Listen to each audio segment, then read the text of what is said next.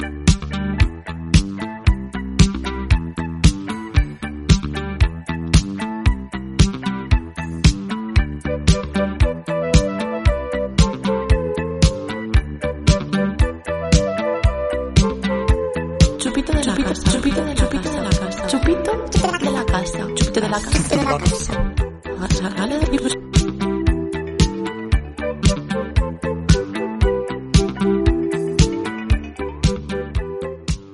todos, hola a todas, bienvenidos una vez más a Chupito de la Casa. Yo soy Chema Hola, soy Lu. y estamos muy contentos de estar aquí de vuelta en la segunda temporada ya de Chupito de la Casa. Bastante emocionante este dato.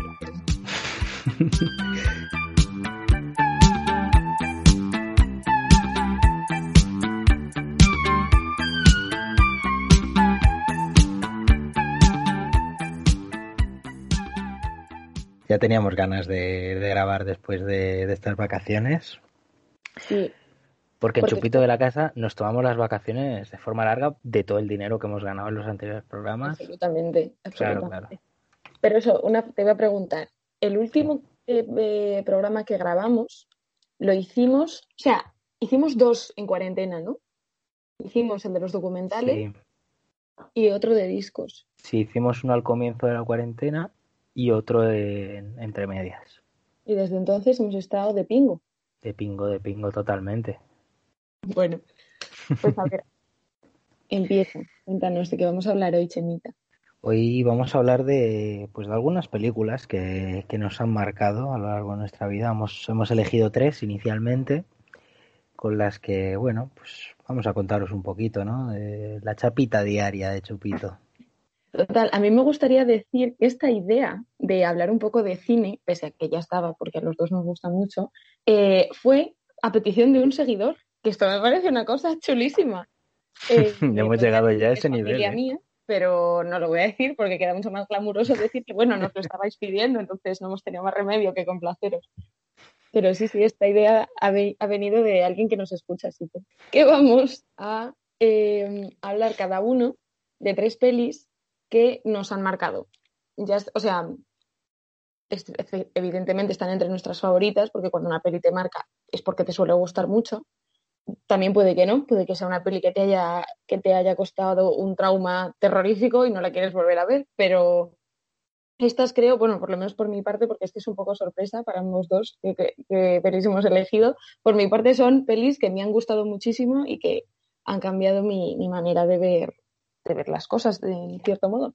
Sí, para mí también son películas que o me han cambiado algo en mí personalmente o me han abierto a nuevas cosas dentro de, de lo que es ver cine. Bueno, la primera película que yo he elegido es Goodbye Lenin. Estas películas no van en orden cronológico en las que yo las he descubierto, ni en el que han sido hechas, eso por supuesto que no, porque yo estoy siempre en el centro de todo lo que hago, entonces tiene que ser yo y mi experiencia vital todo el rato. Entonces, eh, ya digo que no me acuerdo si yo he visto esta película antes o después de la otra de la que voy a hablar, pero bueno, no pasa nada. La cosa es que mi película, mi primera película, es Goodbye Lenin. Goodbye Lenin es una película que yo creo que desde que tengo, o sea, desde mi preadolescencia, ya un poco como ¿no? lo típico que empiezas a interesarte por temas un poco más eh, culturales y cosas así, siempre ha sido la película que yo he puesto como mi película favorita cuando no sabía qué responder porque fue muy importante para mí. Entonces, me gustó tanto esta película porque es una película basada en que trata temas históricos. Entonces, a mí la historia me gustó un montón, sobre todo la historia contemporánea, y, y me pareció alucinante. Yo la debí de ver con, no sé, 11 años, 12 años, me la enseñaron en casa mis padres, que tenemos el DVD. Entonces, eso, a mí me pareció como increíble que fuese verdad la historia que estaban contando, o sea, que una ciudad estuviese partida por un muro. Lenin, no sé si la habéis visto, pero así a grandes rasgos es la historia de una familia que vive en eh, Alemania, en Alemania Oriental, en Berlín. Eh, y nada, es una familia que pierde el padre por X motivo, que es que tampoco quiero hacer mucho spoiler. Eh, el padre desaparece del plano entonces la madre eh, suple esa, bueno, esa tristeza que ella tiene y lo, lo jodida que está, eh, siendo una socialista mmm, a tope. O sea, está súper metida, súper involucrada y, y, eso, y es una mujer como muy activa dentro de, del socialismo. Y mm, eso, y entonces el muro de, o sea, el muro de Berlín lo ponen y eh, esta señora tiene dos hijos, el hijo que es Daniel Brühl, que ya hablaré de él, que es el hombre más guapo del planeta. Em, se me acaba de ir, perdón. Eh, eso, igual, el muro de Berlín y que su hijo, eh, que es ya segunda generación de, de, personas que han vivido con el muro, pues se da cuenta de que pese a él también ser eh, socialista, es, eso ya empieza a oler a rancio y eso ya no se puede consentir. Total, que tienen un encontronazo, él manifestándose, ella yendo a no sé qué movida, y al ver que su hijo no está a favor del régimen, le da un chungo, colapsa y se desmaya y entra en coma. Y en esos ocho meses que ella está en coma, eh, derrumban el muro. Es 1989 y el, tiran el muro de Berlín y claro, le dice, y la señora se despierta y le dice el médico a sus hijos, que sepáis que como, la, como vuestra madre eh, reciba alguna noticia que la impacte mucho, la palma, porque está muy delicada.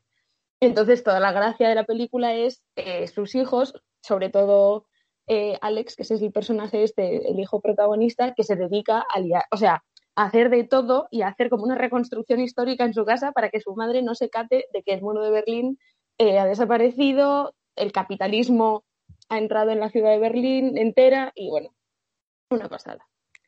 Entonces eso, no sé. Si quieres decir algo, Chema, llevo no, hablando. No quería cortarte, no, no llevas prácticamente nada. Eh, a mí me parece un peliculón tremendo. Yo la vi por primera vez, me la pusieron en el, en el instituto y nos lo puso el profesor de economía para explicarnos un poco cómo, cuáles eran las diferencias entre el capitalismo y el socialismo. Y, sobre todo lo quería poner por la, escena esta que no voy a hacer ningún spoiler, pero bueno, quien la haya visto, la escena de los pepinillos en el supermercado, es como muy, muy representativa. Em, porque además, una cosa que hace muy bien la película, a mi parecer, es que te muestra muy bien la evolución y cómo era el mundo en Berlín, tanto en el socialismo como en la transición al capitalismo no es una peli que te muestre lo mejor de un lado, lo mejor del otro y nada, no, no, no. E, e, en ese sentido trata a la audiencia de una forma inteligente, creo yo. Y, y, además no lo hace como con un discurso grandilocuente ni nada de esto, sino con escenas cortitas, muy visuales y que se entienden a la perfección.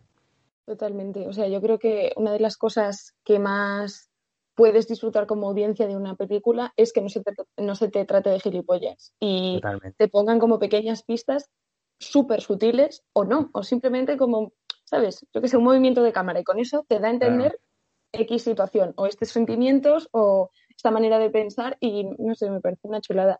Además, aprovechar el medio, perdona, aprovechar el medio que te ofrece el cine, que es mostrar con imágenes en vez de tener que explicarlo. Claro. Simplemente con una imagen. Es que hay veces que hasta con una imagen fija, que no hay nada escrito, uno puede estar entendiendo todo un contexto político-social o cualquier cosa.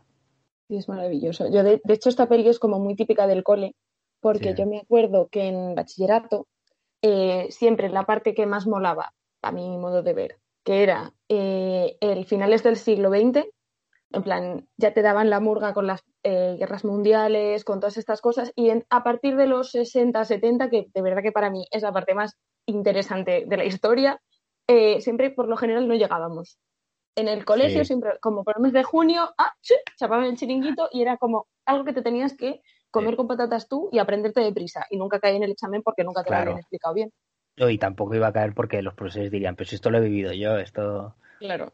¿sabes? Sin más. No, no, yo creo que no le dan la importancia que para nosotros ya sí tiene. Absolutamente, o sea, a mí la Guerra Fría me parece increíble. Y ah, de hecho, hubo una profe en el colegio que como no llegaba a explicarla, em, propuso un listado de películas sobre la Guerra Fría, ya sea, pues eso, por ejemplo, este que es el tema del muro de Berlín, pero también sobre la guerra de Vietnam, sobre diferentes movidas. Y, y entonces tú tenías que analizarla. Y yo, que ya había visto Goodbye Lenin, dije, ¡uy, es fenomenal! Y entonces eh, hice una exposición con mi amiga Ro, que un beso si nos está escuchando, eh, sobre, sobre Goodbye Lenin. Y de verdad es que jamás me cansaré de verla. Por eso, el otro día la estaba reviendo para prepararme el guion y mm, la vi con, con mi hermano, y mm, que él tiene 15 años, un poco la edad que yo tenía cuando la vi por primera vez. Y es que me sigue pareciendo una pasada. O sea, no es la típica película que cuando tú la ves de adolescente dices, ¡buah, qué pasada! No sé qué. Y luego la revés y dices, bueno, pues tengo cariño a esta película, pero no ha sido tan increíble como aquellas veces que, la vi, que me, entró de nuevas. Para nada. O sea, me parece que sigue siendo una película súper guay y súper necesaria. No sé, chapo, a Goodbye Lenin. Pues una recomendación muy buena, sí, señora. Sí, la verdad. Bueno, qué deciros, chicos. la cosa, la cosa es que esto más o menos lo has empezado a dibujar tú. Eh, el tema de que mm, esta película es muy interesante porque por lo general, bueno, no sé, otras que yo he visto, eh, hay de todo, evidentemente, pero otras que yo he visto por lo general es eh, poner de malos malísimos o de, o sea, de lo puto peor a la RDA y no, mm, y no profundizar más allá, el rollo los buenos, los malos, los buenos son los capitalistas, los malos los comunistas, a, seguir. Y esta película es muy chula y muy necesaria porque se ve como un chico, que es eso, lo, que he comentado antes, ¿no? un chico joven que ha nacido dentro del, régimen socialista, pero ya, eh, joder, con, otro rodaje, con otra, con otra manera de ver las cosas. Eh, es un chico que está eh, a favor de la ideología socialista, pero evidentemente con matices, con, reflexiones que critican al sistema y todas estas cosas. Entonces, em, está muy chulo por básicamente por eso, porque es como alguien desde dentro hablando de ello y eso es muy chulo. Pero también, además, y esto es una cosa que se dice dentro de la película en el, sea, porque la película te va guiando con, el, con la voz en off del protagonista. Pues a mi madre le pasaba esto, o lo otro, no sé, bueno que a mí particularmente me gusta mucho esa manera de contar las cosas porque me hace a mí risilla. Em, pero la cosa es esa, que este chico eh, pelea hasta el final de los días de su madre por hacerle creer que la RDA no se ha, no se mm, caído de una manera como tan triste realmente, sino que le da un final mucho más digno, eh, porque claro, esto es importante de explicar. Luego, eh, cuando él ve que es que ya es eh, imposible seguir ocultándoselo a su madre porque su madre ya llega a un punto que se puede levantar y, puede salir de la cama y en cualquier momento esta señora se va a dar cuenta de todo, pues entonces como que él monta un, telediario con un amigo suyo que lo van allí editando entre los dos y explica, o sea, se inventa totalmente cómo cae la RDA. Entonces, eh, es una chulada y mola mucho porque él te dice eso, que él siempre va a asociar eh, la República Democrática Alemana con su madre y que aunque él tiene sus, sus rencillas con ese sistema, siempre, siempre lo va a guardar en su corazón como, como si fuese su madre. Y me parece muy guay, muy, muy chulo. Y... Además, todas, todas las cosas que hace para, para que su madre no se entere es que son súper ingeniosas. Ya, es súper guay. Y es, es muy bonito, bueno, no sé si bonita es la palabra, pero e, es, muy curiosa la, la, la, idea que te mete en la cabeza de realmente esta persona está mintiendo, está engañando a otra persona, pero lo está haciendo por su bien, para que no colapse. claro. Claro, pero luego, por ejemplo, mira, eh, estamos diciendo que sin spoilers, pero mira, yo lo siento mucho, cariño, has tenido todo el tiempo del mundo para verte esta película. Han pasado unos añitos, ¿eh? Así que bueno, para adelante. La cosa es que llega un punto que la novia de él, la novia de Alex, que es una chica rusa, guapísima, estupenda, está hasta el coño de mentir a la madre de este chico porque tiene que ir vestida con, pues eso, con ropa de hace un añito, con, con bueno, no puede ir vestida con, con, ropa de tiendas capitalistas, tiene que ir pues, con las que haya. Y entonces están ya un poquito eh, saturados. Y entonces hay una escena muy rápida en la cual la ves a ella, a la, novia de Alex, diciéndole a la señora que sí, que se ha caído el muro, que ahora somos un país, uno grande, tal. Y, la cosa es que inmediatamente después entra Alex en la habitación y pone eh, un VHS con, con el telediario este que os acabo de contar que se inventa con un amigo suyo. Y, la cosa es que esa señora hace dos segundos que se ha enterado de que su hijo le lleva mintiendo como un hijo de puta desde hace un montón. Pero la mirada de esa, o sea, de la actriz, la mirada de esa madre a ese hijo, siendo consciente de que le lleva mintiendo un montón de tiempo, pero para cuidarla, uy, a mí como que se me pone el corazón muy blandito, es como, no sé, es, es muy guay, es muy, muy guay. Muy bonito, es muy bonito, sí. Y, a mí también me parece muy guay y muy interesante el hecho de, del juego que la película hace con el tema de, de, la historia y que la historia es como tú la recuerdas, que realmente es como un, concepto muy chulo que se explora en, bueno, en películas, en libros, en a mí se me ocurre Big Fish, que es como otra manera de hablar de este tema, pero, pero más así, fantasiosa. Otros autores, por ejemplo, Javier Cercas, me parece que era en Anatomía de un instante, como que recordaba cómo había vivido él y cómo se recuerda a la gente cómo vivió el 23F. Entonces la mayoría de la gente dice todo el rato, sí, pues lo vi por televisión, eh, yo qué sé, o nos manifestamos y tal. Y este hombre lo que cuenta es, primero, es imposible que lo vieseis por televisión en directo porque a esa hora no había televisión. O sea, rollo, como que en directo no se emitía eh, eh, el este de las cortes. Si, si acaso lo vieron fue al día siguiente. Y lo de que la gente salió a las calles o no sé qué, dice que ni de coña, porque él fue a la facultad de, periodismo de la Complutense eh, esperándose que hubiese gente por las calles. Estaba todo el mundo en su casa acojonado, perdido. Y él fue para allá porque había una chica allí que le gustaba y quería como verla, ¿sabes? En plan, yo también estoy aquí, ¿sabes? Haciéndose el machote.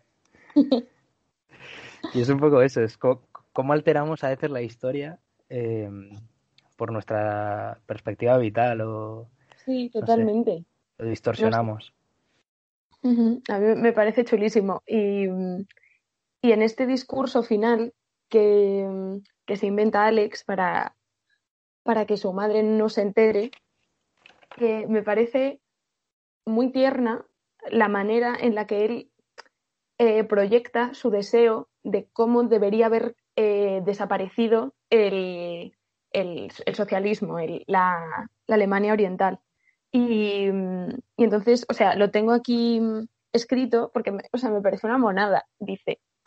Eh, porque esto lo, esto lo está diciendo un señor al que él ha pagado para que haga de primer ministro, bueno, de primer ministro, no, no sé cuál es el cargo, pero pues eso, de jefe de Estado y de un discurso. Sí, canciller, supongo. O sea, es que el canciller, no sé, mira, no lo sé igual, tampoco esto no es un podcast de política internacional, caballeros y señoritas. Se meten ustedes en Wikipedia y lo buscan. Sorry. La cosa es que, dice este señor, socialismo significa tener en cuenta al otro, convivir. Todos estamos buscando una alternativa a la dura lucha contra el capitalismo. No todo el mundo quiere con ansia el éxito ni el consumo compulsivo. No todo el mundo está hecho para, para una mentalidad de ir dando codazos este tipo de individuos quieren otra forma de vida. Que es, eh, o sea, esta película que le cuenta de que realmente no son los de Berlín Oriental los que quieren ir, ir al occidental, sino al revés. Y que por eso deciden quitar el muro, porque ya, bueno, es que somos súper buenos, que venga todo el que quiera. Entonces, no sé, es que me parece una pasada de película y me entusiasma. Ya lo último que voy a aportar, porque básicamente estamos contando la película, es que la idea esa de los alemanes de Occidente yendo a Oriente lo muestran de una forma muy, muy inteligente, que es a través de que hay más coches en la calle. Sí. Pues en el capitalismo era más fácil conseguir un coche. Claro. Y de hecho, em, es guay porque también, em, quiero decir, evidentemente se mete con, el, con la RDA, pero también te hace ver en escenas cómo el capitalismo tampoco es el, sistema idóneo y cómo no todo el mundo lo recibió con los brazos abiertos porque, pues porque no es, no es el mejor sistema. Entonces, eh, el hecho, por hizo daño en la estructura, en la estructura económica de la RDA que no estaba preparada para un cambio tan rápido. Claro, y que se quedaron en paro muchísimas personas. O sea, era un país que no tenía paro, literalmente. Claro. Entonces, eh, el hecho de que, por ejemplo, esto se ve muy bien a través de la hermana de Alex, que es la hermana mayor. Su hermana mayor está en la universidad y de pronto ve que eh, la, esperanza de trabajo para ella es nula y se mete a Burger King. Entonces, vaya, me suena, quizá podemos relatear un poquito. Bueno, eh, pero la cosa es esa que todos, todos los avances sociales eh, y todo lo de poner en el centro, pues eso, lo social, la cultura, todas estas movidas, que es una cosa que, estaba presente en, en la RDA, se queda en nada. Se queda, o sea, desaparece porque entra el capitalismo como un torrente y envuelve a toda la, envuelve a, toda la sociedad. Entonces eso, como que también te deja ver que es que ni tanto ni tan calvo, o sea, no sé, me parece muy, muy chulo por eso, porque no te tacha de idiota, ni, te, ni, ni, es demasiado propagandístico. Bueno, no sé, me parece muy bueno.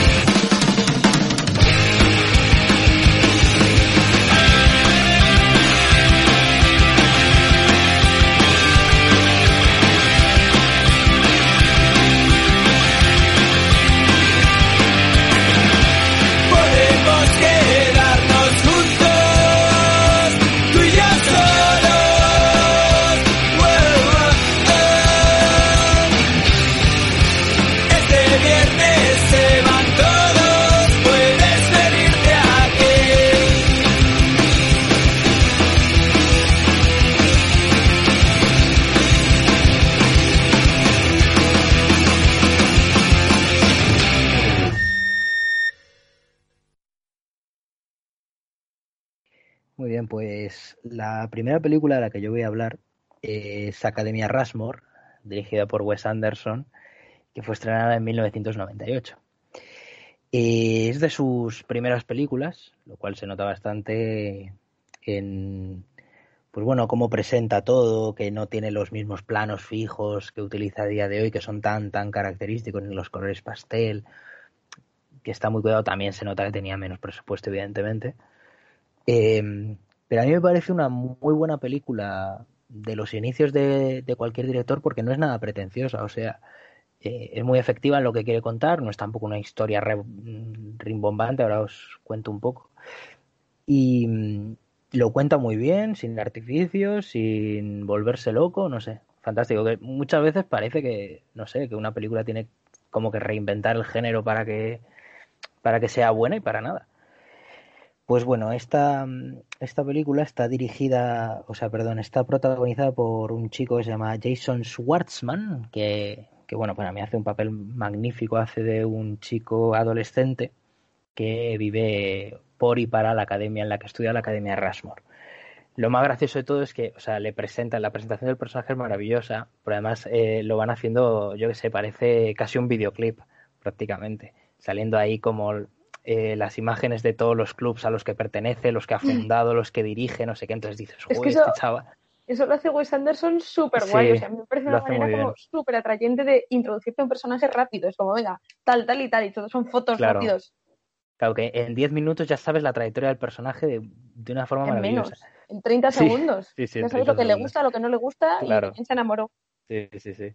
Pues con este chico hace eso y además e, es, magnífico porque te muestra todo eso como es el director del curso de latín, el presidente de la asociación de ajedrez, del no sé qué, el no sé cuánto, y luego resulta que es el peor estudiante de la academia.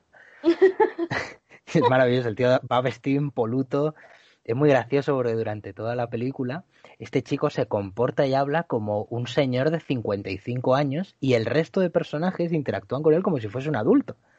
Pero de vez en cuando se nota que es un niño, evidentemente, ¿sabes? Pero casi nadie se lo recuerda. Todo el mundo le toma como, como un señor. Eh, en el colegio tiene un mejor amigo, que es Dirk Calloway, que es como un chico así muy chiquitillo, yo creo que es incluso más joven que él, que, que, le acompaña muy bien en las escenas en las que aparece. Y bueno, eh, este chico, Max, el protagonista Max Fisher, se enamora de una profesora que ha llegado nueva al instituto. Evidentemente es una señora mayor, o sea, es una chica joven, pero es una señora con la que, pues lógicamente no va a poder tener una relación. Y ahí entra en juego también otro personaje que es un padre que lleva a sus hijos al colegio y, aporta dinero a la academia y demás, que está protagonizado por ni más ni menos que Bill Murray, que yo desde aquí me quito el sombrero a este, a este señor porque le adoro, le adoro. Además fue muy importante para, para su carrera Wes Anderson. Pues, ha salido en prácticamente todas sus películas y como que Bill Murray pasó de ser un icono pop de hacer películas así menos serias, como pueden ser Los cazafantasmas o yo qué sé, El Día de la Marmota, a irse al cine independiente porque en verdad puede hacerlo, porque el tío ya ha ganado su dinero y ahora le apetece hacer otras cosas. Em, entonces, bueno, pues durante la película vemos como a mí me parece que es una obra que, trata especialmente sobre la superación, la aceptación de uno mismo o la aceptación de diversas cosas que te pasan en la vida, ¿no? Entonces todos los personajes vas viendo que tienen que aceptar algo. Para empezar, eh, esto pasa en todas las películas de Wes Anderson, en casi todas. Los personajes vienen de familias desestructuradas casi siempre. O falta un padre, o una madre, o están separados, o alguien ha muerto. Siempre, prácticamente todos los personajes viven, vienen de familias así. Y entonces en esta película, o sea, como que todos los personajes tienen algo así, vienen un poco de, ese, de esos mundillos y además mm, suelen tener algo consigo mismo. Em, entonces la tesis central de la película básicamente es que tanto Bill Murray, el protagonista de Bill Murray, esa, perdón, el personaje de Bill Murray, como Max, eh, están los dos enamorados de la profesora, de la señorita, ¿cómo se llamaba? Miss Cross y entonces entran como en una pelea por ver quién, quién consigue que salga con él. Pero la gracia está en que, o sea, uno es un chaval de 14 años que fuma, que es maravilloso, y el otro es Bill Murray. y, y, claro, Bill Murray se comporta como un niño, entra a los juegos del otro, y la mujer está allí como, pero ¿qué está ocurriendo aquí? También, o sea, bueno, es que yo me acuerdo que la he visto, pero si te soy sincera, tampoco, pues eso, como la historia tampoco es una cosa muy loca, pues no me acuerdo demasiado, pero que realmente quiero decir el hecho de que estas personas compitan por el amor de una tercera no quiere decir que el que gane se quede a la otra persona, porque la otra persona tiene capacidad de decisión. O sea. Claro, evidentemente, y eso es una cosa que tratan en la película, lo que decía de la aceptación, tanto que uno tiene que aceptar, sea, llega un punto, por ejemplo, que Max tiene que aceptar que él no puede salir con su profesora, evidentemente. Y, y el otro hombre tiene que aceptar también que, pues a lo mejor esta mujer no quiere estar con él. Aceptar el rechazo, básicamente. Aceptar el rechazo, exacto. También tienen que aceptar, pues por ejemplo, esto Bill Murray tiene que aceptar que su matrimonio se cae a pedazos, porque este hombre está casado, aunque bueno, se separa rápidamente, como vemos, eh, que no está a gusto consigo mismo, no, no, no se quiere. Y, y no sé, además estos, estos momentos en los que presenta muy bien a los personajes cuando están totalmente derrotados y les caricaturiza al máximo, eh, o sea, es súper gracioso y hay algunas escenas mm, que no, es que no tienen ni un diálogo, pero tú te partes el culo de risa, porque no sé, mm, por ejemplo, me acuerdo la de la, hay como una fiesta de cumpleaños de los hijos de, de Bill Murray y, mm, y él está con un cigarrillo que casi se le cae, porque ni directamente ni lo fuma, con unas pelotas de ping-pong tirándolas a una piscina y lleva un bañador de Budweiser de la cerveza. Es maravilloso.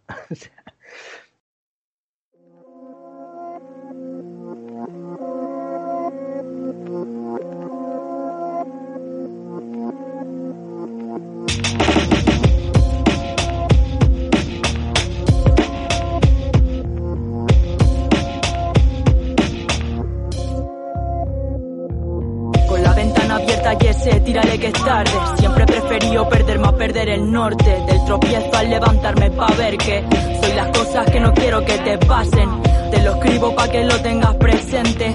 Que lo piense y me digan, niña, cántale. Mis colegas orgullosos de que esté en el ten. Lo que no saben es que han puesto de su parte pa' que esto pase.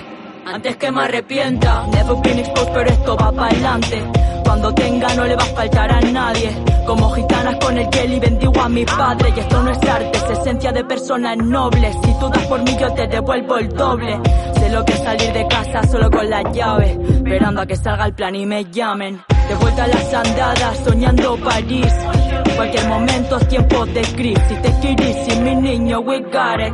Nos queda poco para cenar en esos restaurantes. A nigga never been as broke as me. Pero me busco y no me encuentro, que eso es así. No tengo miedo a ser free como Eric. Pero ven temprano cielo porque esto es para ti. Entre el tiempo que pasa, deudas que no saldan. Camino pa' casa, pasa la vida más que lo que cambia. El tiempo que pasa, deudas que no saldan. Camino pa' casa, cambia, ver qué es lo que cambia.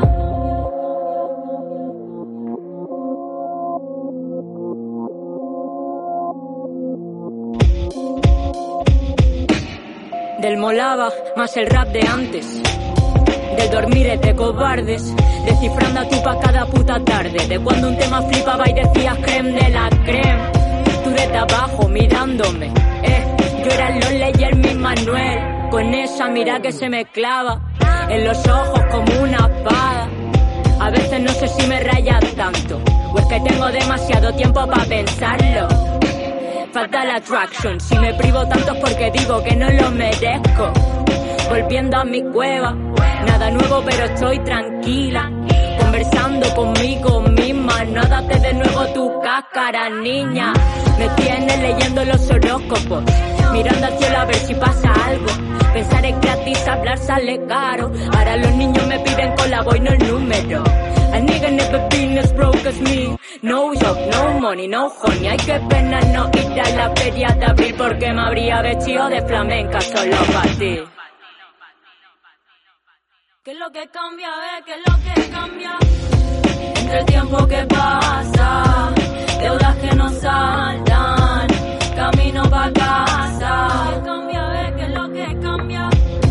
Entre el tiempo que pasa, deudas que no saltan, camino pa' casa. ¿Qué cambia, eh? ¿Qué es lo que cambia?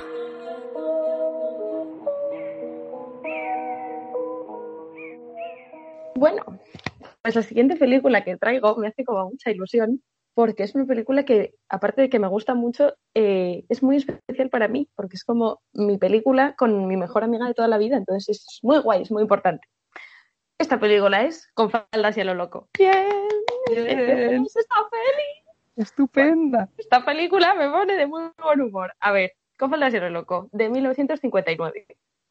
Bueno, pues esta película llegó a mí eh, por mi amiga Blanca, que yo, yo creo- no sé si he hablado de ella en algún momento. Bueno, de hecho, una nota de audio suya sonó en el primer chupito y tal, pero bueno, Blanca, que es la reina de España. Pues ella me la puso cuando teníamos como 11 años. Típico que te vas a, a jugar a casa de, de tu amiga y te calza una película, que gracias a ella, de hecho, yo he visto, eh, pues no sé si School of Rock, Men in Black, Yo Robot, o sea, gracias, Blanca. Y Friends. Peliculones todos, tengo que decir. Absolut- absolutamente. La cosa es esa, que Blanca me puso esta película porque a su vez a ella se la había puesto otra persona, que esto me lo ha contado eh, eh, ella cuando me estaba yo preparando esto. Entonces esta película nos fascinó porque eh, era muy, muy, muy divertida. Y era una película en blanco y negro, algo que yo creo que yo no había visto ninguna. Antes, bueno, quizá La Gran Familia en Navidad, la típica. Pero yo creo que una comedia que me hiciese a mí reír tanto y contase una historia tan chula, tan distinta, yo no había visto, y menos en blanco y negro, así que fue brutal. Y la cosa es eso, como que nos obsesionamos, la veíamos una y otra vez, y eso que no es corta, ¿eh? que son como dos horas y cuarto de película. Es una la película veíamos larga. Una y otra vez, nos aprendimos parte de los diálogos, nos saludábamos entre nosotras, porque a ver, mi amiga Blanca vive en una calle muy cerca a la mía, entonces ella siempre me ve- venía a recoger y íbamos juntas al cole andando. Total, que había un paso de cebra en el cual cada una esperaba, o sea, nos esperábamos mutuamente cada una en una, en una acera. Entonces, cuando ella bajaba y yo la veía, nos saludábamos como el señor Fielding saluda a Daphne cuando quiere ligar con ella. Entonces, esto lo tenéis que verlo porque, no sé, es divertidísimo, divertidísimo. Y de hecho, ya acabo con lo que me gusta y por qué es tan importante para mí. De hecho, tenemos un grupo con otra de nuestras mejores amigas, que somos tres, y ese grupo se llama Lindas Guachindangas. Se llama Lindas Guachindangas porque hay un momento que Josephine está metida en la bañera eh, y entonces, te quiere, quiere hacer creer a las personas que entran en la habitación que lleva allí mucho tiempo y que está muy relajada, que se lleva dando un baño mucho tiempo. Y entonces canta una canción donde dice, salí de La Habana, válgame Dios, y una linda guachindanga que me siguió. Es que, es que no entiendo por qué dice esto, no sé qué es una guachindanga, lo tendré que buscar. Pero yo me acuerdo que lloraba de risa. Bueno, a día de hoy me sigue haciendo todo mucha gracia, pero es que me parece brutal. La cosa es que eh, con Fantasía lo loco es una película que está hecha en el 59 y trata sobre, es una comedia en, el que, en que todo gira alrededor de la identidad de género, o sea, la identidad y el género, básicamente. Entonces, claro, que una película que desde finales de los años 50 trate esto, vamos, podría envejecer, pero mal, mal, mal requete mal. Pero por el contrario, es una película que se salva bastante. O sea, a lo mejor tendría que verla otra vez. Eh, seguro que hay varias cagadas y varias pues nada, dramas machistas, jajajiji, la típica, ¿no? Es evidente que en los años 50, pues, ¿qué te esperas? Pero que me parece que hay series que están hechas hace cinco minutos y pelis que están hechas hace cinco minutos, incluso, o sea, no hace, no, es que Friends, eh, joder, que hace bromas con los, las personas trans y los homosexuales. Sí, está hecha hace 20 mm, años, pero es que hay movidas que están pasando ahora mismo que siguen otra vez haciendo gracias de las mismas mierdas basta ya, pero eso, que esta película no tiene demasiado de, eso. Entonces, lo hace mejor todavía. La cosa es que esta peli, eh, por fecha, entra dentro de los años donde estaba vigente el código Hays, escrito H-A-Y-S. Este código era un código de reproducción cinematográfico eh, que imponía una serie de reglas que restringían lo que se podía ver en pantalla. Es decir, no se podían ver mm, cosas subidas de tono fuera de lugar porque incitaban al público a hacerlo. Eso es lo que el código país creía. Fue un código que estuvo vigente desde el 34 al, 67. Entonces, pues no sé, tal, ¿no? Tenían como un listado de cosas que bajo ningún concepto se podían ver. Y entonces el código Hays evidentemente se impuso a esta película y eh, saltaron todas las alarmas porque era una película que mostraba lujuria, eh, eh, exceso de alcohol, es decir, que los eh, personajes le daban mucho al drinking. también, esta, me encanta, impotencia. impotencia. Y la impotencia sexual no se podía ver. Impotencia en general. Contagioso, cariño. No se puede ver. Pero tampoco demasiado demasiada poca incontinencia. No, lujuria no, pero impotencia tampoco. Claro, un término medio, ¿no? Eso es. Follar solo los martes, a lo mejor. Claro, y haciendo el misionero y con tu mujer. Hombre, por favor y que nadie disfrute. Y, evidentemente la homosexualidad también está presente y de unas maneras así que dices tú, pero eso. Entonces. ¿Qué me parece? ¿Qué te ríes? Que me he recordado yo a mí misma a un vídeo de Anuel A o Anuel doble A. eso no es gracioso, es asqueroso. Que no, que no, imbécil, que es un vídeo de Anuel que está grabándose a sí mismo y está diciendo. Uh, ya sé dice. Y es que me hace tanta risa porque el tuit en el que yo lo encontré ponía cuando las amigas eh, dicen, tía, tengo que contarte, y entonces tu reacción es la de Anuel. Y bueno, que me ha hecho a mí mucha risa. Un poquito de cine de culto, un poquito de Anuel A. A ver qué va a pasar. Esto, esto es hablar con luz, señoras y señores. Así es. El día a día es así. Total. Volviendo a lo que nos compete hoy, em, eso, que esta película, pese a tratar este tema tan delicado, porque a ver, la película va básicamente de un par de, músicos que son interpretados por Jack Lemmon y Tony Curtis, que presencian un em, asesinato. Presencian, de hecho esto es también muy chulo, eh, la masacre, ¿es la, masacre se llama? Voy a, mirar aquí en mis notitas. La matanza, perdón, de San Valentín, que fue un hecho real, fue un asesinato entre, entre bandas de, la mafia en Chicago en el año 29, eh, que lo perpetró Al Capone. Bueno, lo perpetró, lo mandó a hacer Al Capone. Y entonces, eh, en, esta, en la película, evidentemente, no dicen que es Al Capone, dicen que es Botines Colombo, que es un mafioso ficticio, que es chulísimo porque además visualmente el hecho de que tú relaciones ese personaje con el calzado que lleva, te facilita muchas escenas que hacen como que los gags sean muy fáciles, no sé, es, muy guay. Que estos chicos ven el asesinato este. Y entonces tienen que salir por patas porque la mafia les ha visto que son testigos y, les quiere matar, evidentemente. Entonces ellos pues eh, quieren huir eh, echando leches de Chicago. Y entonces se enteran de que hay una banda de mujeres que necesita un saxo y un contrabajo, que son justo los instrumentos que ellos tocan, que se van durante un mes a Florida a tocar en un, hotel. Y entonces ellos deciden travestirse y unirse a la banda para que, pues eso, no les puedan encontrar y menos encima si van buscando dos hombres y ellos van eh, de mujer. Entonces, la cosa es que la manera en la cual los protagonistas que ya pues hacen eh, sobre todo uno de ellos, el personaje de Tony Curtis, se le ve que es así un, chico muy mujeriego y que liga un montón y que no se toma en serio a las tías, ¿sabes? Las, trata como, como gente de segunda, ¿sabes? Que si le hago una puta de esta tía, que si le robo, que si paso de ella, pues tampoco pasa nada porque, bueno, yo voy a mi bola. Entonces el hecho de que se travistan y vivan durante un tiempo de su vida fingiendo ser mujeres hace que ellos se den cuenta de machismo imperante que hay, las dificultades de ser mujer y todas estas cosas. Y de hecho es muy, muy interesante porque cada uno de ellos interpreta, evidentemente, como le sale a una mujer. Entonces, eh, Jack Lemon opta por interpretar a la mujer de la que hace, eh, es decir, el personaje de Jack Lemon. Opta por hacer a Daphne, que es como se llama este personaje, eh, como una, una, mujer, pues, muy dicharachera, muy simpática, que habla un montón, que es que grita, que hace bromas, que no sé qué, es, pues eso, ¿no? Una tía como muy explosiva. Y luego, sin embargo, eh, el personaje de Tony Curtis hace a Josephine basándose en su madre, en su madre, en la reina de Inglaterra, porque la madre de Tony Curtis, eh, hasta donde yo sé, es, era británica. Entonces, eh, opta por ese tipo de, mujer, o sea, hacen drag. Y, y evidentemente pues eso, cada uno tira los referentes femeninos que ha tenido cerca y con los que se identifica más y sabe que, va a resultar mejor.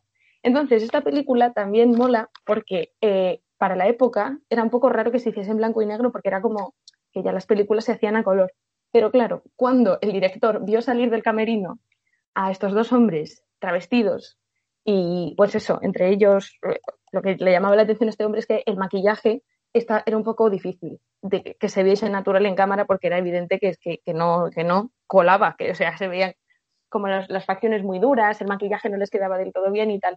Y entonces lo puse en blanco y negro para que, pues eso, para que diese un poco de el pego. La última cosa que quería destacar de esta película, que me parece muy interesante, es que es una película que todo el rato juega con las indirectas eh, relacionadas con la identidad de género y la sexualidad. Todo lo que sale de la heterosexualidad. Sí, la heterosexualidad. Porque, eh, aunque de manera explícita nunca se te dice que hay algunos personajes que, que son homosexuales o bisexuales como mínimo, eh, es que, bueno, esto no, no me ha gustado como lo he dicho, perdón. Repítelo si quieres. La última cosa que me gustaría decir de esta película y que me parece muy interesante es el hecho de que juegan de una manera eh, muy implícita con eh, el tema de la identidad de género y eh, la homosexualidad o bisexualidad. Porque con el tema de la identidad de género quiero decir que aparte de travestirse de mujeres, hay Tony Curtis también se, se disfraza de un multimillonario y, y, de hecho imita a Cary Grant, es como, como un guiño. Entonces, eh, con esto lo que, lo que la película deja ver un poquito es que el género es una cosa, bueno, la identidad de género es una cosa performativa, es una cosa que tú puedes actuar. Entonces, bueno, aquí ya nos meteríamos con Judith Butler y su, madre en bicicleta, pero no vamos a entrar ahí. No vamos a entrar ahí, no, no, no. Pero sin embargo, eh, el tema de la homosexualidad también es muy divertido y la bisexualidad, porque también te lo dejan así un poco ver. Es, es, muy divertido ver cómo no te lo dicen de manera directa, pero tú lo ves, o sea, es, es visual. El hecho de que, por ejemplo, Tony Curtis, disfrazado de mujer, dio un beso a Marilyn Monroe. Realmente tú lo que estás viendo son dos señoras dándose un beso. Entonces es una cosa como que juega. Y luego, por ejemplo, el multimillonario que le tira los trastos a Daphne es un señor que es o bisexual o gay. Porque es un señor que que le gustan las mujeres grandes, corpulentas. Él te lo dice. Él de, alguna manera lo está dejando ver. Y de hecho, cuando también juegan mucho con la dualidad de los colores, en el sentido de que los hombres van de negro y las mujeres de blanco. Y llega un punto que tienen una cita, que se pasan bailando toda la noche y se emborrachan, y él va vestido de blanco y Daphne, que es otro hombre, va vestido de negro. Entonces, no sé, es muy guay. Está todo lleno como de pistas Además, eh, con lo que decías de, este hombre, eh, que ha tenido varias mujeres, le gustan las mujeres corpulentas y no sé qué, pero todas se le frustran porque o se van o su madre hace que les dejen. Y dice que la última que tuvo que dejarlo con él eh, era una mujer que fumaba muchísimo. Y también, o sea, esto está ambientado en los años 20. En los años 20 fumar era una cosa de hombres. Y las mujeres que lo hacían eran mujeres que querían empoderarse a través de coger algo que era que era masculino o en este caso si quieren hacer con ese juego. Sí, es muy interesante y muy divertido porque también, por ejemplo, usan a la figura de Marilyn Monroe en un super icono, uy, perdón, un super icono sexual eh, como para mm, que los hombres heterosexuales no se incomodaran con el contenido de la peli y se quedasen viendo lo sexy que es Marilyn Monroe, lo bien que canta, lo bien que, lo bonitas que tienen las piernas y se quedasen con la broma, con el chascarrillo, en lugar de, o sea, es como una tapadera que hace que si no quieres, no tienes por qué fijarte en que esto está lleno como de luces rojas que te están diciendo, mira aquí, mira por aquí, uy, esto que te estoy contando, no sé es, es una pasada. Además, a mí me parece que esta película se debería enseñar, si no se hace, se debería enseñar a cualquier persona que quiera escribir un guion, porque es un guion excelente, o sea, tiene es un guion clásico, evidentemente, de cine clásico, que tiene todo lo que tiene que tener un guion de cine clásico, pero es que por ahí se empieza. Y, y es que es perfecto, o sea, eso, eso está, eso funciona, sí o sí. Y en este caso se ve, o sea, cualquier cosa que está en la película está para explicar algo, para reconducir la trama, no sé, es excelente maravilloso y además, eh, eso, son bromas muy rápidas, son juego, es un humor muy inteligente, porque de verdad que se podría ir muy fácil a la broma casposa de eh, tienes tetas, tal, no sé qué, pero es que es, que es buenísimo. No lo hacen en ningún momento eso. En ningún momento se ríen, de, se quieren reír de ellos travestiéndose o hacer que eso sea ridículo o, o que los personajes se sientan, se sientan culpables, en absoluto. Es todo como ser, ser sagaz, ser rápido, ser avispado, mm, sacarte las castañas del fuego, es que está muy bien. Sí, sí, sí, total.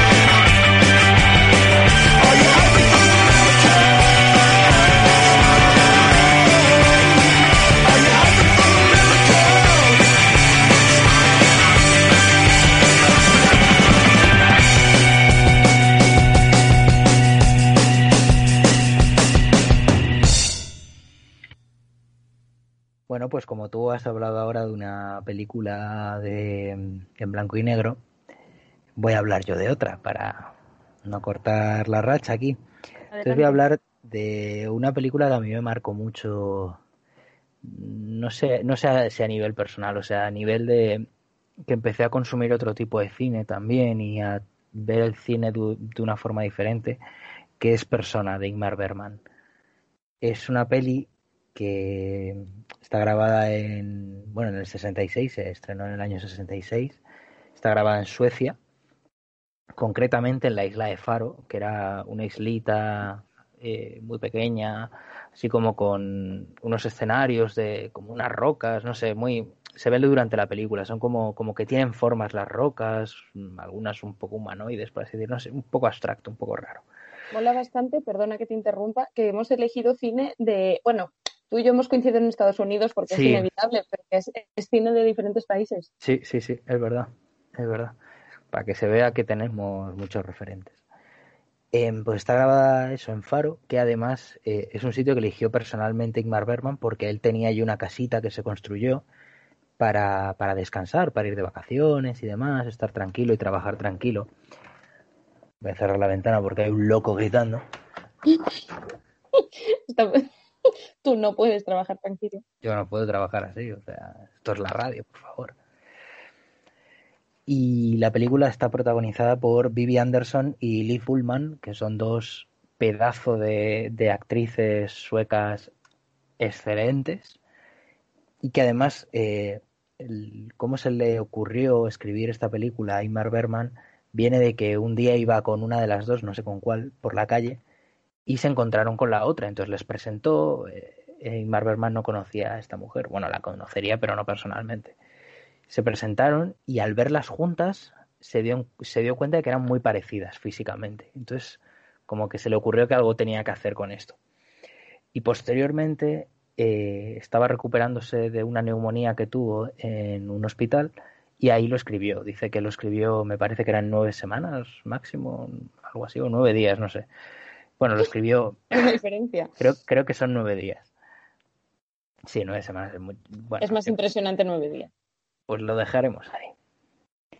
Y ahí lo escribió. Y, bueno, la, película eh, explora eh, a nivel psicológico a los personajes de una forma excelente. Ya solo las... Es una película un poco extraña, porque ya solo los tres primeros minutos son como imágenes inconexas de, por ejemplo, una araña, una mano, eh, un cuerpo desnudo, no sé, cosas que no tienen ningún sentido a priori y parecen casi como fotogramas de lo que tiene alguien en el cerebro, de sus fobias, de sus gustos, de, de sus recuerdos, ¿no? La película trata de eh, una actriz que, una actriz de teatro, que en medio de una interpretación, eh, interpretando a Electra, de hecho, eh, pierde, pierde el habla, el habla. O sea, tiene como un, una crisis de estas que, que tienen algunos actores y algunas actrices y, se queda sin poder hablar. Y ya no solo durante el escenario, sino fuera en su día a día. Entonces la ingresan en un, en un hospital psiquiátrico para ver qué está ocurriendo. Bueno, un hospital, vaya. Eh, para ver qué ocurre. Y aquí se encuentra con eh, una, ¿cómo se llama? Una enfermera, una médico que, que va a seguir su tratamiento porque, bueno, ahora le toca a ella y no sé qué.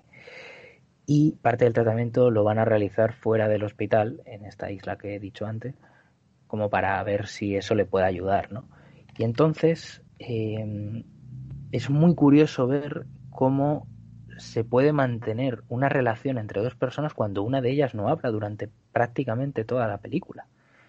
Cómo eh, cómo se crea una confusión de identidades al fin y al cabo, como tú como espectador te puedes sentir representado por el personaje que no habla en ningún momento, porque es básicamente lo que tú haces en el cine, es escuchar lo que cuentan otros, eh, sobre todo si, si no son películas para el gran público, que, que a lo mejor buscan una exploración más profunda del autor, que es una cosa que hacía mucho Berman.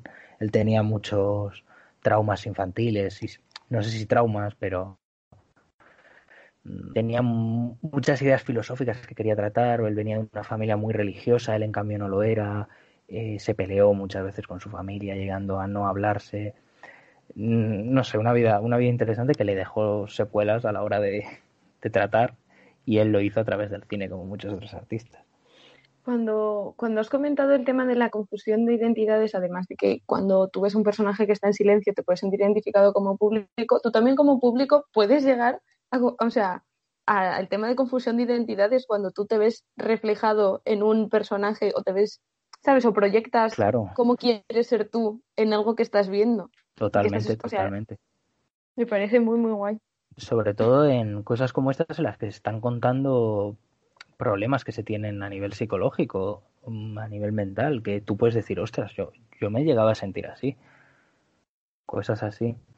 Em, también hay confusión, no quiero entrar, aquí sí que no voy a hacer ningún tipo de spoiler ni nada, no quiero entrar en eso porque creo que es parte de la película. Em, utiliza muy bien las imágenes Berman para hacer esa confusión, porque ya he dicho que se parecen mucho físicamente. Entonces llega un punto en el que tú no sabes muy bien qué está pasando en la historia, no sabes quién está contando qué, quién está bien y quién está mal, ¿sabes? O sea, hay un momento de la historia en el que ya como que no parece la realidad, parece otra cosa, eh, no sabes en qué punto de la relación de estas dos personas estás, eh, no sé, como que entras en ese círculo de, mm, como de, enfermedad mental, por así decirlo. Y es un poco como el faro, ¿no? De William Defoe y Robert Pattinson. Exactamente, a mí yo cuando vi la película me recordó un montón. Ya no solo por eh, el, escenario que está en blanco y negro y demás, sino eso, eso de la confusión, de... No sé, es que te metes en la mente del personaje, eso es excelente. Y para mí en esta película es que lo hace tan bien que es capaz de generar tensión argumental de, de esta relación entre las dos personas, pero que no está estallando violencia ni nada en ningún momento, ¿sabes? Es casi terror psicológico. Un poco nivel psicosis, si nos ponemos así. no sé, me, parece espectacular. Es una película que, por lo menos la primera vez que lo ves, te deja, te deja extrañado. Además, luego si es una película que como se ha escrito un millón de cosas, yo he, intentado leer unas cuantas y son bastante interesantes. Ya empezando por los nombres que tienen eh, los lugares o las personas de las que hablan. Eh, el propio nombre de la película, el título, persona. Persona son las máscaras que se ponen los, eh, los actores griegos para tomar el personaje. En el momento en el que te pones esa máscara es como que es la persona a la que interpretas y todo el mundo lo entiende como que esta es tu performance y ya está. Y esto lo hacemos al fin y al cabo en la vida real. Em, no sé, juega mucho con, con estas ideas, eh, creo que las expresó Carl Jung, de mm, imágenes que tenemos a nivel cultural, al menos las personas que compartimos un, eh, un mundo cultural como puede ser el europeo, eh, y que tenemos imágenes asociadas a las mismas cosas, por ejemplo, pues eso, las arañas, las serpientes, el color negro, em, un trueno, cosas así, para prácticamente todo el mundo significan lo mismo a nivel simbólico. Y también explora eso la película, pero no sé, no sé, no sé, a mí me parece que es un tipo de película que, que experimentar en algún momento y que es muy disfrutable, no dentro del ocio, porque no es una película tampoco que vas a ver como para divertirte, pero sí, pero sí, no sé, para, para explorar alguna cosa nueva o para explorarte a ti mismo incluso. ¿Dirías que es una película que tú tienes que ir predispuesto a ver? Yo creo que sí, yo creo que sí. O sea, tampoco tampoco es una peli que tengas que decir, Dios mío, eh, tengo que hacer esto, ¿sabes? No como un deber de necesito ver esta, o sea, tengo que ver esta película porque han no, dicho pero que como que, quizá tú tienes que estar un poco más receptivo a ver algo. Sí, sí, sí. ¿no? Yo creo que sí. Yo creo que sí que es una obra que exige un poco del, del espectador. Porque si no, igual, si vas en modo automático, igual no te enteras de nada. Y pues si acabar la película y decir qué coño es esto una puta mierda, no me lo han sabido explicar y realmente sí está muy bien explicado. Pero es una película compleja. O sea, exige de ti. ¿Acaso nos encontramos, acaso nos encontramos a ver, a ver, a ver, una obra de dos puntos? Cine de pensar, cine, de, pensar, cine de pensar. Para tener el cerebro gordo, gordo, gordo. Uf, a mí me pesa 28 kilos el cerebro ya, después de esta, esta charrita que he soltado, ¿eh? Cuidado ahí. Ha habido niños recién nacidos, ya ojo aquí, que han, ver. pesa- han pesado menos que mi cerebro. Ah, pues efectivamente 28 kilos, por Dios, que ningún niño haya nacido con ese peso. Alguno habrá, alguno habrá.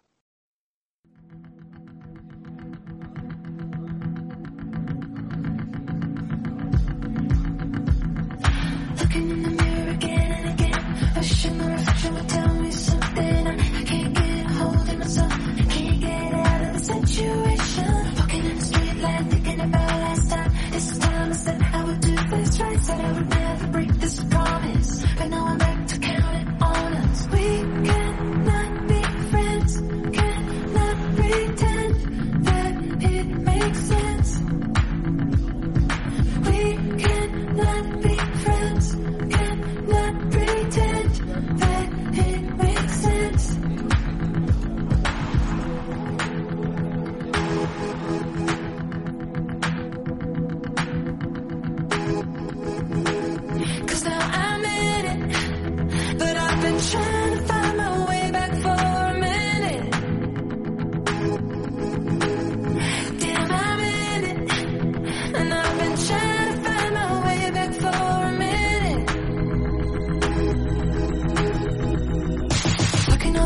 all the things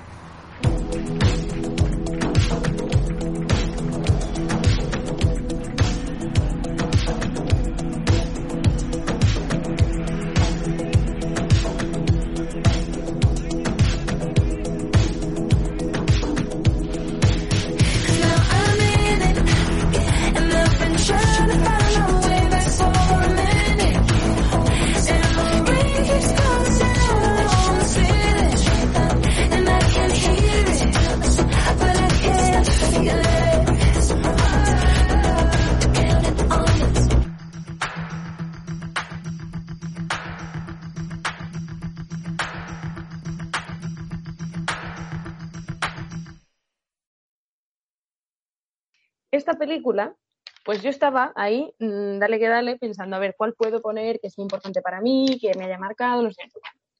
¿Qué pasa? Que pensé, yo también quiero que a mí el cerebro me pese 20 kilos. Entonces, ¿por qué no recomendar Princesas de Fernando León de Aranoa? Pues podría, podría porque es una peli cojonuda sobre, en plan, en España, principios de los 2000, trata el tema de la prostitución, la inmigración, todas estas cosas. Y es verdad que es chulísima y que ciertamente me marcó porque yo nunca había visto una película que tratase de, de este tema de manera tan explícita y tan cruda. Pero no, voy a hablar de ella, fíjate, no voy a hablar yo de ella, porque... ¿Cómo juegas con los espectadores? ¡Ay! Bueno, ¿Cómo juegas? es que... ver. ¿Qué pasa aquí? Pero no, no voy a hablar de ella porque realmente, o sea, me gustó muchísimo, súper recomendada, muy, muy buena película. Tiene ahí a Manu Chao cantando con la guitarra, que es un espectáculo. Uh, Luego, si os- maravilla. Si veis cómo a Manu Chao le dieron el Goya por eh, la banda sonora de Princesas, va una señora prostituta a recoger el Goya, porque eh, fue una asociación por los derechos de las prostitutas que estuvo allí ayudando en el rodaje y, bueno, una maravilla. Pero no voy a hablar de esto, de verdad que no. Parad ya, que no, que, que no lo quiero contar más.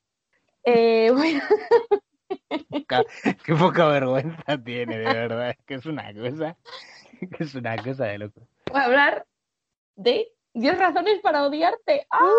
No os esperabais esto, que no. Pues, pues, bueno, entiendo que no, pero me parece que, evidentemente, claro que hay que hablar de, de cine de culto y de súper buenas películas, pero creo que también hay que darle un hueco a las comedias románticas y a las pelis para adolescentes porque son muy importantes.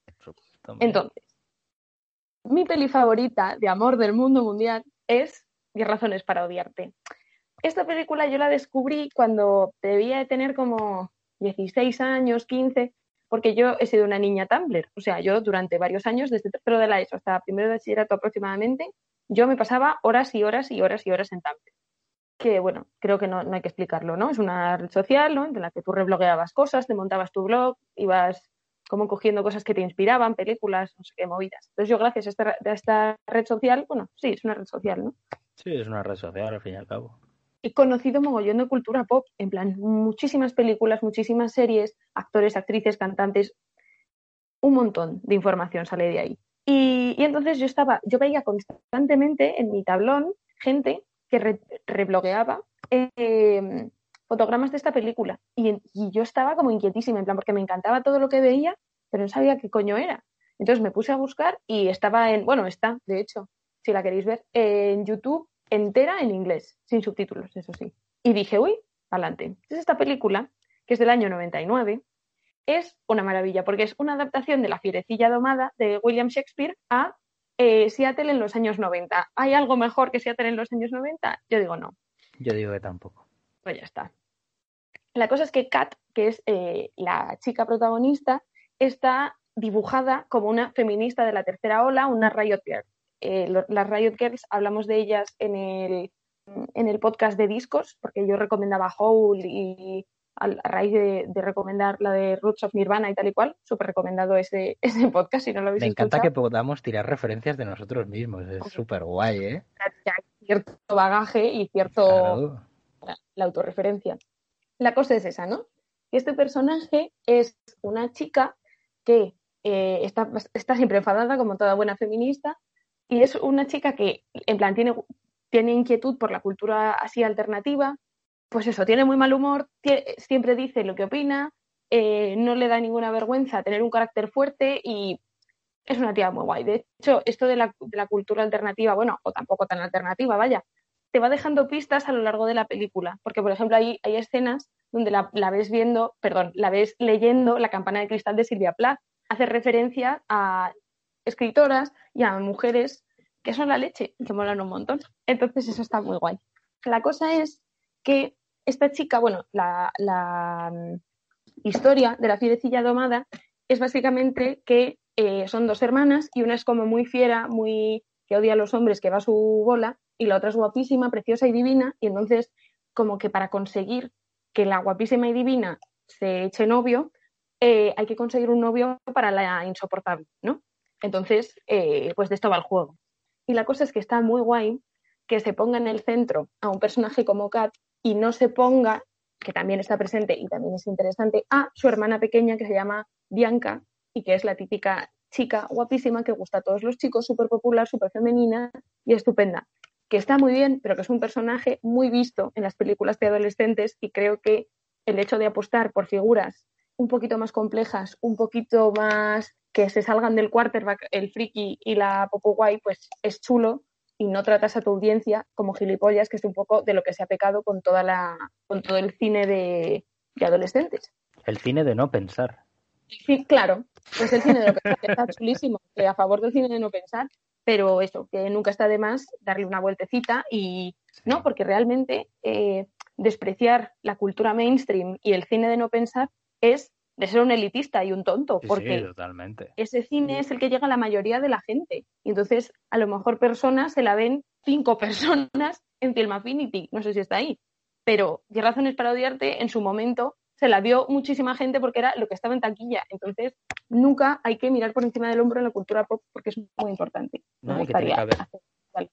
tiene que haber de todo, o sea, está muy bien que haya cine de autor y básicamente que cualquier artista se pueda expresar del modo que quiera, de la forma que quiera, y que algo por entretener no es malo. O sea, No, y algo por gustarle a mucha gente no es menos. tampoco es, por supuesto, por supuesto que no. Si no, yo qué sé, Pink Floyd sería una mierda si, si nos ponemos en ese plan, ¿sabes? De que a todo el mundo le gusta. Claro. Entonces, bueno, esta es una pequeña reflexión que yo quería aportar. La cosa es que eh, el chico al que le pagan, porque claro, a ver, sí, feminista de la tercera ola, pero Kat también es, peca mucho de ser poco interseccional, de ocuparse y preocuparse de cosas de chica blanca de clase media alta, que bueno, pero que también hay que mirar un poquito alrededor. Y entonces, aparte, también eso que la película también plantea el hecho de que un chico, como quiere salir con la hermana guapa, paga a otro para que se enrolle con la con Kat. Eso también es una cosa, ¿no? Como un poco, uy, un poco fea. Y, y, y la cosa es que este chico, al que le pagan por salir con Kat, es ni más ni menos que Ledger, que es que vamos a ver en esta película Ledger, que el personaje se llama Patrick Verona, creo, sí. Eh, qué guapo, qué guapo. Hay una que se dedica a echarse, o sea, le canta, porque evidentemente un buen gran acto de amor pues gusta mucho en estas películas, y entonces le canta I Love You Baby saltando por un lado para otro de las gradas, es que es maravilloso. Es Es como, maravilloso. se, como hay que declararse, ¿no? Pues si te va ese rollo, sí, ¿por qué no? De Claro. hecho, en Sex Education, la serie de Netflix, Sí. en la primera temporada, Maeve, se llama Maeve, la, creo que sí, la, la, la chica esta que es, es, es, es o sea, Yo es que no la he visto, yo no la he visto. pues, pues allí en Sex Education también hay un personaje que es un personaje femenino, independiente, es una tía muy lista, eh, tal y cual. Y entonces esa chica está enrollada con otro chico y el chico quiere algo más que sexo y le apetece tener una relación con ella y acaba pues una declaración que es un guiño a, a 10 razones para odiarte porque eso, porque es un chico que se sube lo alto de una mesa, le empieza a cantar unas canciones buenísimas y Maeve pues hoy bueno pues que se derrite un poco y, y se dan unos besos. Entonces claro, esto me lleva a otro punto que me parece muy interesante a tratar, que es que si tú haces una mirada simplona de esta comedia romántica, puedes pensar, ah, pues fíjate, pues la feminista enfadada, ahora que se ha hecho novio, es mucho más dulce, mucho más simpática, ya se acabó aquí. Ah, se joda, lo que necesitaba era un tío que la domara y ya está, se acabó. El tópico de siempre. No es así, amigas, no es así, no es así. Si tú miras así un poquito más, realmente no está pasando eso. Lo que está pasando es que Kat se está enamorando de un chico, que también es un chico que se- como que no gusta al instituto porque es un tío muy raro, al que todos le da miedo y tal y cual.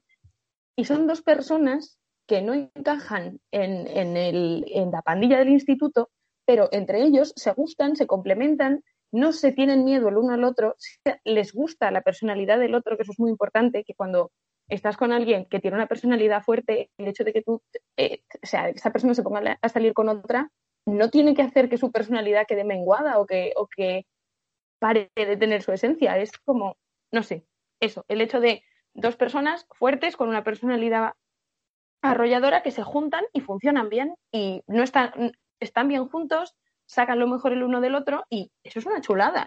O sea, son mucho más agradables, son mucho más amables y eso es lo guay, el hecho de encontrar una pareja que te, que te, que te haga bien. Entonces, de Claro, eso, es- al fin y al cabo es que están mejor consigo mismo y entonces claro, no es tanto externamente sino internamente. Claro. O sea, mi modo de ver de eso va 10 razones para odiarte, de encontrar una persona, o sea, porque por lo general eh, toda la, todo el mundo odia a Kat, porque Kat es una petarda, está todo el rato eh, diciendo su opinión, siendo súper borde, súper desagradable, tal y cual, y de pronto llega un chico que no, que a priori que sí, que le han pagado, hija, que es cosa más fea, pero llega un punto en el que se enamoran y, en- y él no quiere cambiarla, a él le encanta que ella sea así y que, sea tan echada para adelante. Entonces, esto es lo que me parece guay e interesante, que es que no caer en la dualidad esta absurda de si eres una tía mm, con una personalidad fuerte, en cuanto te echas pareja, te eres una blanda. Pues no, tío, no es así. Y me parece muy guay. Y el discurso, que de hecho eh, esto se va a editar y lo voy, lo voy a meter aquí, que Kat eh, dice llorando a Patrick que le que en plan que es de donde viene el título de la peli que estas razones para odiarte le dice 10 cosas por las que le odia porque sorpresa sorpresa Kat se acaba enterando de que le han pagado por salir con ella entonces bueno Kat llora y dice los, los motivos y no y el otro la mira sentada en el pupitre escucha ¡Uh! I hate the way you talk to me and the way you cut your hair. I hate the way you drive my car. I hate it when you stare. I hate your big dumb combat boots and the way you read my mind. I hate you so much it makes me sick. It even makes me rhyme. I hate it. I hate the way you're always right. I hate it when you lie. I hate it when you make me laugh.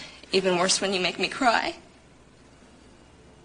I hate it when you're not around and the fact that you didn't call.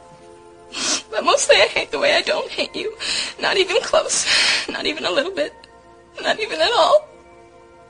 la mejor película de la historia es que no tengo pruebas pero tampoco dudas sí es así Es una peli muy buena, ¿eh? Sí, lo ojonuda es. Sí, sí, sí. Además, em, cuando tú empiezas a verla y ves que es instituto americano, bueno, estadounidense, mm, chavalillos, adolescentes, y dices, "Puf, otra vez. Pero no, no es otra vez, es algo distinto, no sé. no, es un giro y es muy guay y de Sí, hecho es muy te- original. tengo, o sea, a raíz de esto, a lo de no tratar de imbécil a tu audiencia y que se pueden hacer eh, series donde los, o películas donde los adolescentes son los protagonistas y no por ello que sea una cosa de sota caballo rey, ejemplos de ello es eh, Euforia, por ejemplo, que es una barbaridad de serie, que de hecho están rodando la segunda temporada y tengo muchas ganas de verla. My Mad Fat Diary, que también es una maravilla de serie. Y luego está Scam, que, es, que Scam es, o sea, tanto la original como la de aquí de España, que la estoy viendo porque no tengo vergüenza alguna y soy una señora de 24 años que ve series de chicos de 16, pero porque me parece que, aunque no está muy bien actuada, trata temas muy guays, o sea, como, que, que son muy importantes, coño, y que, y que mola mucho eh, que a la gente que está empezando a desarrollarse y empezando a tener una identidad, se los plantees porque son cosas que pasan a todo el mundo y que mola porque a lo mejor a ti en casa o con tu grupo de amigos te da palo hablarlo porque no te pilla muy perdido. Pero sin embargo, lo ves en la pantalla y dices, ah, vale, pues era esto lo que me pasaba. Ah, mira, pues lo ha resuelto así, pues es otra opción. Claro. O al menos que lo sepan inconscientemente, ¿sabes? Que vean que ciertas cosas no se pueden hacer, ciertas sí. No sé, mejor que compañeros, desde luego, desde luego eso. Yo saludito a la gente de la televisión, pero eso es así.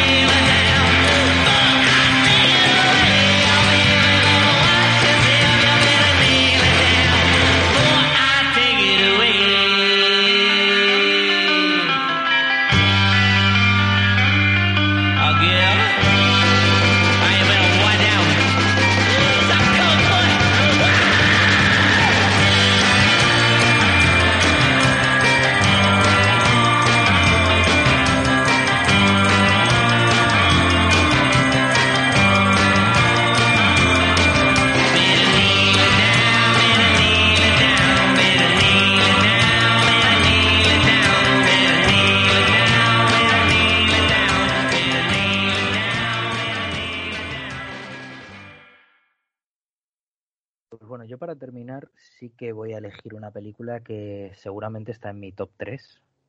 Eh, es la única película que una vez que acabó yo la volví a ver. Eso solo lo he hecho con esta. Y, no es ni más ni menos que La Gran Belleza de Pablo Sorrentino del año 2013. Yo creo que Pablo Sorrentino, de hecho, es mi director favorito. O sea, todo lo que hace es que me parece fantástico. Así que si os gusta lo que vais a ir a oír aquí, os recomiendo que veáis el resto de su filmografía, incluida la serie eh, de HBO que grabó que se llama eh, The Young Pope y The New Pope, las dos maravillosas. Pues bueno, La Gran Belleza eh, es una película que fue ganadora de Oscar a Mejor Película de Habla No Inglesa en el año 2013. Eh, está protagonizada por Tony Servilio, que está en prácticamente toda la obra de, de Pablo Sorrentino, siempre o casi siempre es su protagonista, e interpreta a un hombre que se llama Jeff Gambardella, que es un personaje maravilloso.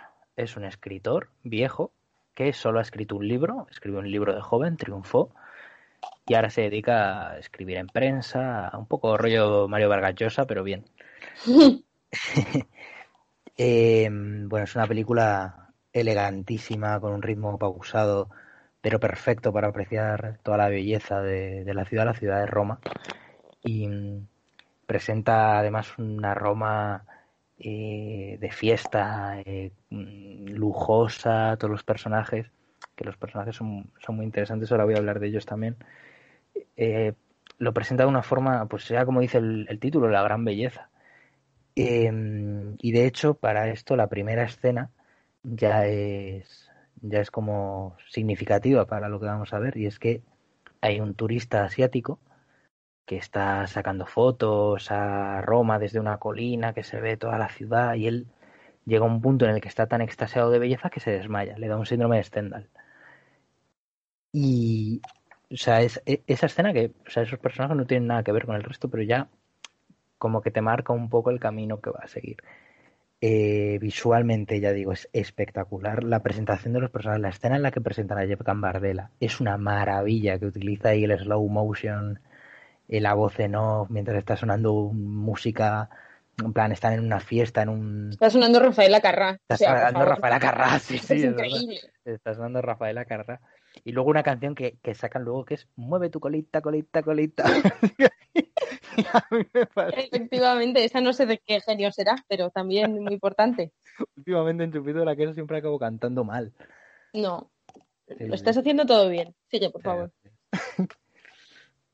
Y bueno, básicamente, como decía antes, eh, Jeff Gambardella es un escritor que triunfó de joven y el resto de su vida pues se la ha pasado escribiendo en un periódico, en alguna revista, eh, viviendo la vida mm, viviendo la vida loca, disfrutando y básicamente pues todos los personajes que aparecen son un poco así, como gente ya más mayor que viven muy lujosamente pero todos los personajes, o sea, por lo general, la primera vez que lo ves los personajes te caen mal, porque son gente vacía, hipócrita, depresiva, bueno, no depresiva, deprimente. Mm, son, no sé, son gente que se deja llevar, eh, otros que, no sé, pues que no buscan forma de remediar la vida que llevan, otros sí, otros sí lo intentan, pero bueno. Ahí no voy a entrar, pues ya digo que no quiero, no quiero hacer spoilers con esto. Eh, una cosa que me gusta mucho también de esta película es que lo que decíamos antes de que presenta un montón de cosas y cuenta incluso historias sin llegar a decir nada. Hay una en la que Jep está paseando por Roma, que me parece, toda esa escena en general me parece fantástica, porque es básicamente acompañar a una persona durante un paseo nocturno. Que puedes decir, pero esto a quién coño le importa, ¿no? O sea, realmente, argumentalmente, no tiene no aporta nada. Pero es como parte de, de- del proceso de, ¿cómo decirlo? Del proceso de ver la ciudad, de, maravillarse con, con todo esto. Es una peli básicamente estética. Aunque la, el argumento que cuenta también me parece, me parece muy interesante. Y en ese paseo tiene un encuentro con una mujer en las que los dos se miran, se dicen el nombre el uno al otro, luego le dice buenas noches y se va. Y en la mirada de los dos tú entiendes que haya habido una historia entre esas dos personas que no te van a contar, pero que es un poco el cómo yo creo que se debe ver la vida y las relaciones, por ejemplo, que has podido tener, que han sido bonitas, una vez que han pasado 50 años. ¿Sabes? Recuerdas lo bueno. Y en el momento en el que te lo encuentras es como que te vuelve esa parte de juventud, vuelve a ti. Y esto es una cosa que Pablo Sorrentino trata un montón en su obra porque mm, la gran mayoría de sus personajes son gente mayor. Y él, y en alguna entrevista, sí, sí, se trata mucho la vejez. sí. Sí. Además porque él, o sea, no es mayor a día de hoy, tiene todavía 40 años, una cosa así, 50 como mucho, y prácticamente todos sus protagonistas son, son ancianos. Y él lo ha dicho, lo ha dicho en, en entrevistas que se siente muy cómodo y como que le interesa mucho explorar eso, porque además él desde muy joven se ha sentido mayor, porque él se quedó mm, huérfano con 17 años, murieron sus dos padres a la vez Joder. en un accidente doméstico.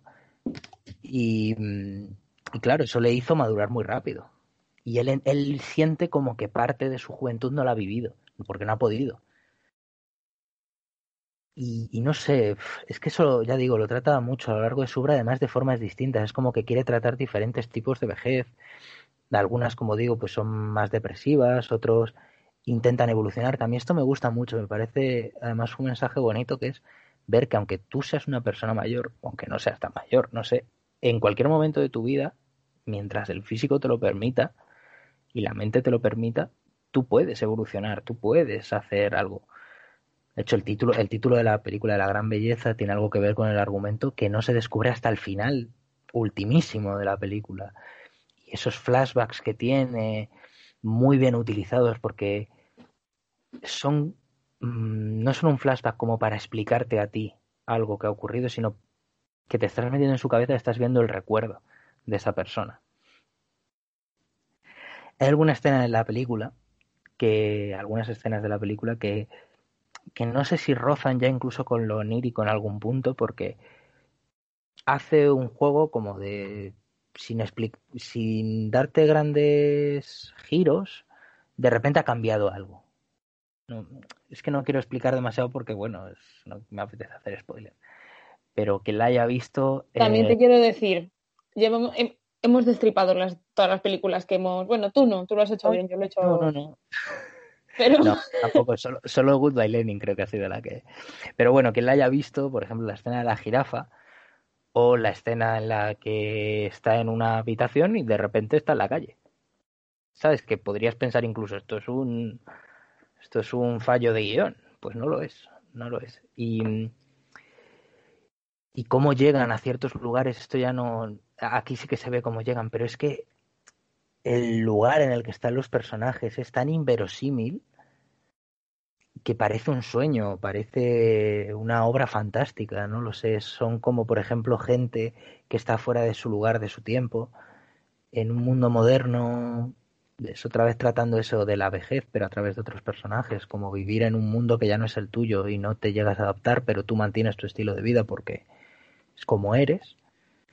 Esto, por ejemplo, se ve con unos personajes que salen muy, muy poquitos, son unos secundarios, pero a mí me parecen fundamentales, que son, eh, no sé si les llaman los condes o los duques, un matrimonio de, de la nobleza romana, que pues ya no es la nobleza de hace 100 años, evidentemente.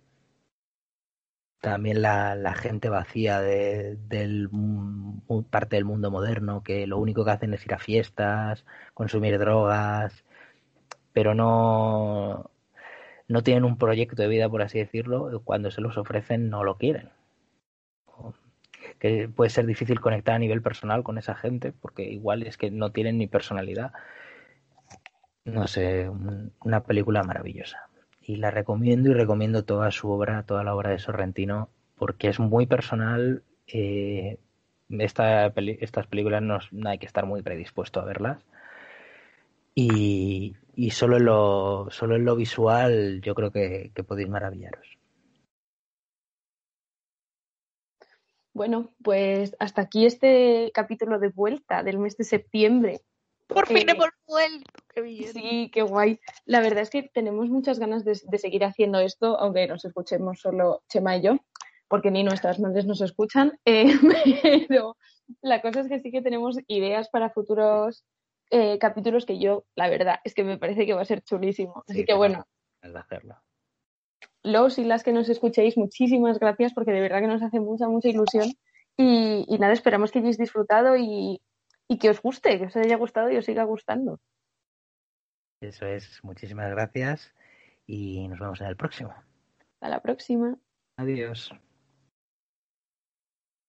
Ils parlent tous comme des animaux, de toutes les chasses se parle mal. 2018, je sais pas ce qu'il faut, mais je suis plus qu'un animal. J'ai vu que le rap est à la mode et qu'il mange mieux quand il est sale. Bah faudrait peut-être casser les codes, une fille qui l'ouvre, ce serait normal.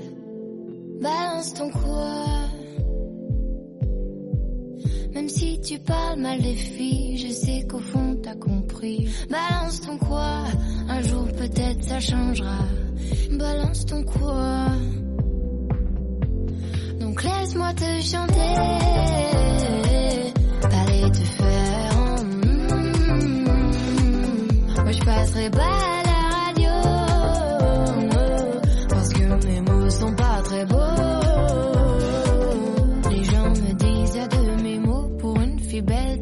si bête pour une fille drôle t'es pas si laide tes parents et ton frère ça aide. Oh tu parles de moi, c'est quoi ton problème? J'ai écrit rien que pour toi le plus beau des poèmes. Laisse-moi te chanter, aller te faire.